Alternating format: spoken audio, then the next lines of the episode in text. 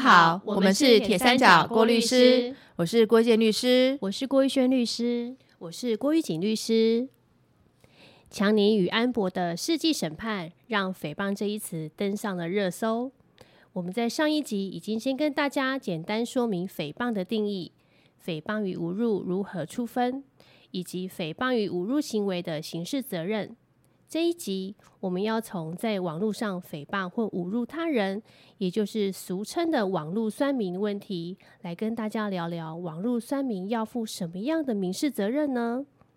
但在此之前，我想先请问玉轩律师，为什么你会那么积极想要谈网络酸民这个议题呢？是啊，利用网络的隐秘性，躲在暗处，用留言攻击别人。而且通常不会被追究责任。这种键盘杀手虽然自认为聪明、很酷、很爽，但是他们似乎只能在虚拟的网络世界中虚张声势的放大自己。出了网络世界就不是如此。我记得蔡康永有一段话说的很微妙，他说：“看到别人做不好的时候，也许会暗爽在心，得到一种我比他聪明的优越感。”但是真正聪明的人会警惕自己，尽量不要犯相同的错。而那些只爱发出嘘声的人，应该是打算一直在台下当观众。那些警惕自己的人，则是在准备有一天要站上舞台。我觉得蔡康永这段话我很赞赏，因为他不止点出了酸民的心理问题，更引领我们可以用什么心态来面对网络酸民。所以啊，我很积极的想要传达两个想法给各位。第一，我们一起期许自己只当一个在自己舞台发光发热的人，我们不当酸民。第二，利用网络来伤害别人是要负法律责任的，我们不姑息酸民。对于勇敢控诉酸民的被害人，我们要支持；而那些漠视或是在旁边加油添醋，说什么小心眼。没有抗压性、小草莓这一类话的人，我们也要适时站出来制止他们，否则你一言我一语的，形同集体霸凌，会造成被害人心理受创，无法正常生活，甚至结束生命。所以，我希望严正呼吁大家重视这一类的社会问题，并且拿出自己的力量，好吗？不好意思，说到这个议题，我就很激动。因为我觉得现在的网民说话都很刻薄，而且会利用不实的影像捕风捉影的诋毁他们不喜欢的人。可是遇见律师，为什么很多网民会认为这种行为没什么，不会触犯法律，或是就算被告也不会负太大的责任呢？真的是这样吗？如果网络酸民会有法律责任，那么这些法律责任有哪些呢？关于法律责任、刑事责任的部分，我们在上一集有聊到诽谤罪跟公然侮辱罪，大家可以去了解一下。这一集我们想跟大家聊聊民事上的责任。一般来说，酸民无论是以抽象的字眼，或者是讲具体的事情来谩骂被害人，对于被害人而言，他受到的侵害大部分是名誉以及精神上的痛苦，所以赔偿被害人名誉上的损害以及精神上的痛苦，便是酸民应该要负的民事责任。网络谩骂在民事上构成民法第一百八十四条所规定的侵权行为。举我国实务上几个骂艺人的案例，以及强尼的案件来说，在网络上谩骂艺人贱、骗财骗色、倒贴男人、家暴男等等，造成艺人名誉受损以及精神痛苦。在名誉受损的部分，被害的艺人可以请求赔偿名誉被侵害所造成的损害，例如广告代言权因此被厂商取消。原定的电影、戏剧演出遭辞退、换角等等，这些财产上的具体损害都可以请求赔偿。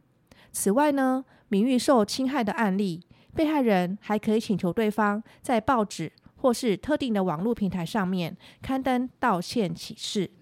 借此公开澄清事实，还艺人一个公道，也就是民法第一百九十五条所规定的回复名誉的适当处分。嗯，在这里需要补充说明的是，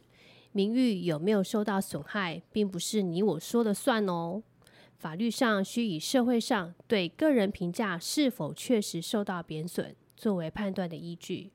在公开网络谩骂的例子里，因为网页是不特定多数人可以上网浏览，属于共建共文的地方。如果骂人的内容使用的文字用语，社会一般人都认为具有粗鄙、轻蔑、嘲讽、鄙视、不雅的意思，那么就足以认定被害人的名誉确实受到侵害了。被害人就有权利请求刚才所说的金钱赔偿以及回复名誉的适当处分。是，玉锦律师，酸民通常会答辩说，他有言论自由，他评论的人是公众人物，本来就应该受大众的检验，或者是主张他所评论的事情是属于可以受到公开评论的事，应该受到自言论自由的保障。这一类的答辩在法律上有理由吗？言论自由确实是应该受到保障的。那某些人事物也确实是属于可受公开评论的，接受大众多元的讨论与交流，这是必须。但是，当某一个人在网络上的言论侵害到别人的隐私、名誉这类的人格权，这个时候司法会去权衡一方的言论自由以及另一方的名誉隐私权，哪个轻哪个重，选择保护比较重要的一方。因此。即使酸民以言论自由、可受公开评论的事情作为答辩，司法上还是会依照个案的具体事实来衡量认定，不会容许酸民打着言论自由的旗帜而把侵害别人的行为正当化。何况，言论自由保障的应该是善意、理性的言论，酸民那些情绪性、涉及人身攻击的字眼，显然就不是为了澄清某个人事物。或者是表示意见的善意言论，根本没有予以保护的价值，不是吗？没错，我认为表达意见可以选择用善意、理性的方式，偏激、情绪性的言论实在让人难以忍受。回过头来说，遇见律师，刚才你说的名誉受损，可以请求赔偿金钱损害以及回复名誉的适当处分。那精神上的痛苦可以请求什么呢？民事责任不外乎损害赔偿，有多少损害就赔偿多少。在刚才的案例，艺人广告或演出的片酬是因为遭到酸民的诽谤，导致名誉受损而无法获得，所以片酬的金额原则上就是赔偿的金额，这部分比较没有问题。但是精神上的痛苦并不是财产上的损害，本质上没办法用金钱衡量，要如何赔偿这种损害呢？